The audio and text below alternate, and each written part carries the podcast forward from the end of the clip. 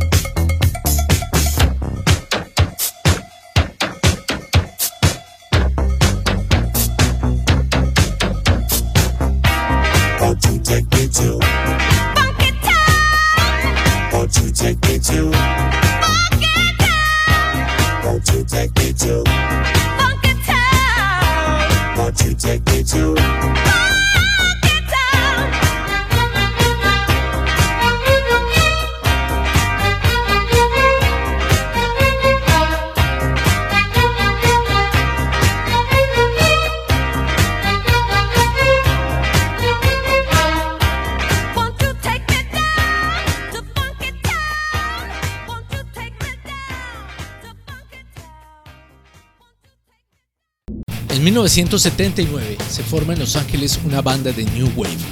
Era un cuarteto inspirado por los grupos de invasión británica. Todos los aspirantes quieren ganar cuanto antes, sin tener en cuenta que eso puede ser letalmente nocivo. The Knack lo sabe muy bien, pues arrasaron en 1979 con My Sharona, primer sencillo de un álbum debut llamado Get the Knack, en el que muchos veían a los sucesores de los Beatles, nada menos.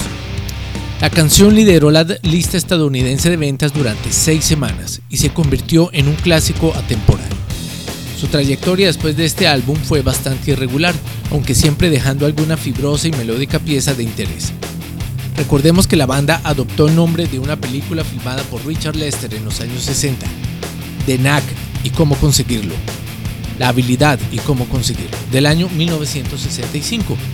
Y la canción My Sharona es fácilmente reconocible por su ostinato, es decir, la repetición periódica de los mismos riffs, escrito por el guitarrista de la banda Berton Aber, mucho antes que este se uniera a The. Según el cantante y guitarrista, conoció a una chica llamada Sharona Alperi, que por aquel entonces tendría 17 años, de la cual se enamoró locamente. Así que escuchemos a My Sharona.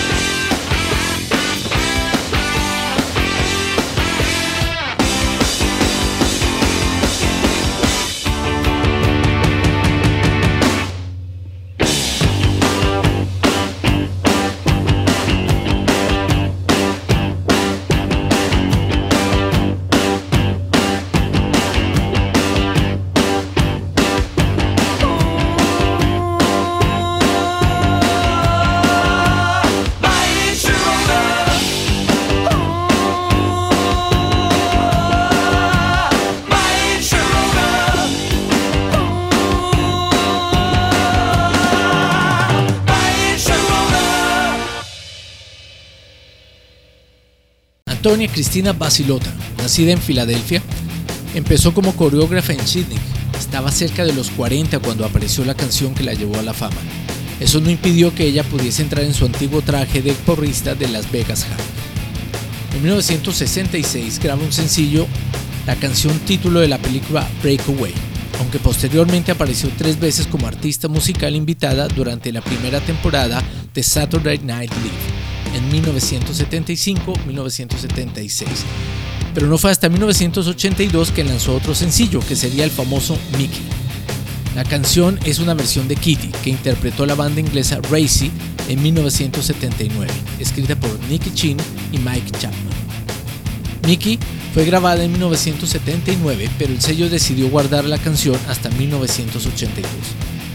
El video de la canción fue uno de los más populares en los inicios de MTV. En ese, Basil es una animadora deportiva de Las Vegas High School. Tras su segundo trabajo discográfico, la cantante y actriz no continuó incursionando en el rubro de la música y siguió con su verdadera pasión, el baile.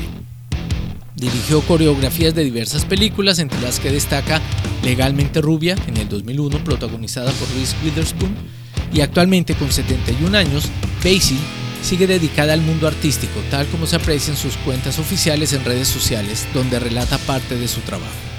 Con ustedes, Mickey.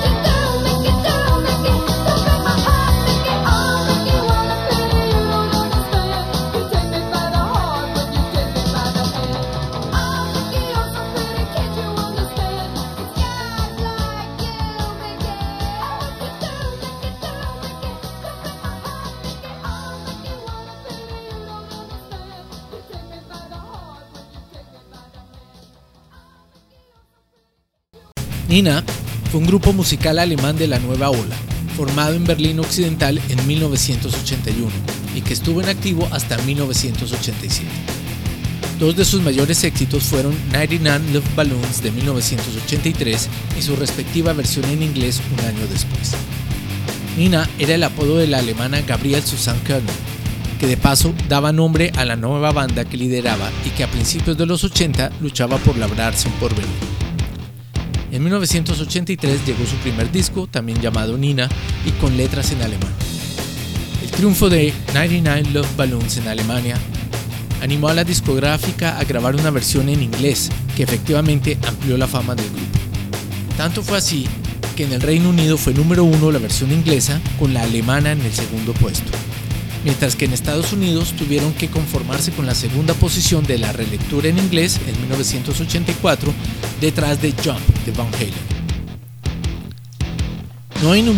Club Balloons, en español 99 globos, es una canción de protesta de 1983 de la banda alemana Nina, publicada en su disco homónimo. La letra es una crítica de la situación política imperante durante la Guerra Fría. Carlo Carges, el guitarrista de la banda Nina, se encontraba en un concierto de los Rolling Stones, donde vio cómo soltaban unos globos.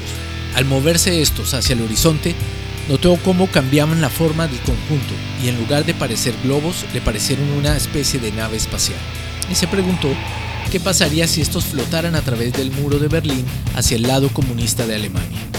Tras esta experiencia, escribió 99 Love Balloons. Escuchas Tarzan de Radio. Aunque la banda consiguió mantener una pegada razonable en Alemania y algunos países limítrofes, su vida finalizó en 1987 con Gabriel siguiendo en solitario aún llamándose Nina. Desde entonces se mantiene en activo publicando discos y dando un buen número de conciertos principalmente en su país natal, Alemania.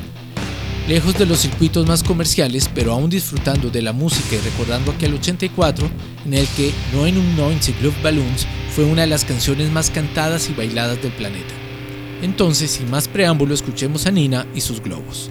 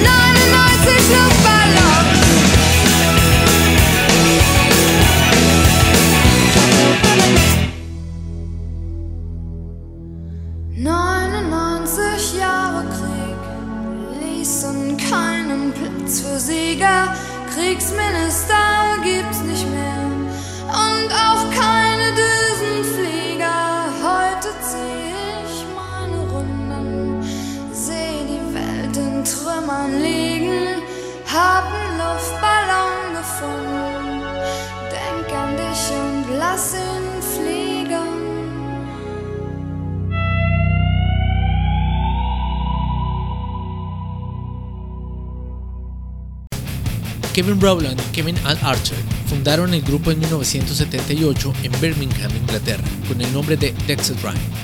La parte del nombre de Midnight Runners se refiere a la energía que la dexedrina daba y que posibilitaba bailar toda la noche. Rowland reclutó a los violinistas Helen O'Hara, Steve Brennan, Roger McDuff y con ellos grabó To Ride en 1982, un álbum mezcla de soul y sonidos celtas.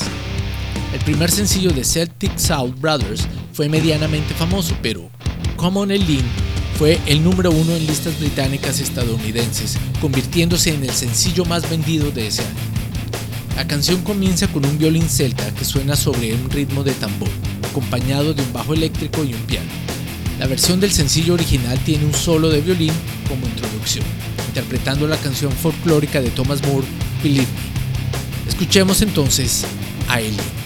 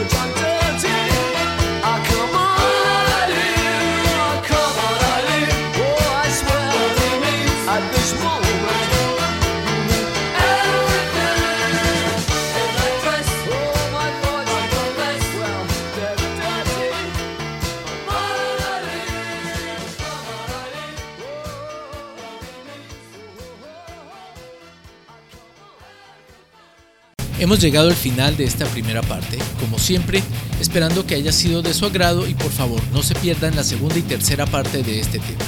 Recuerden, si les gusta mi canal, ayuden a difundirlo.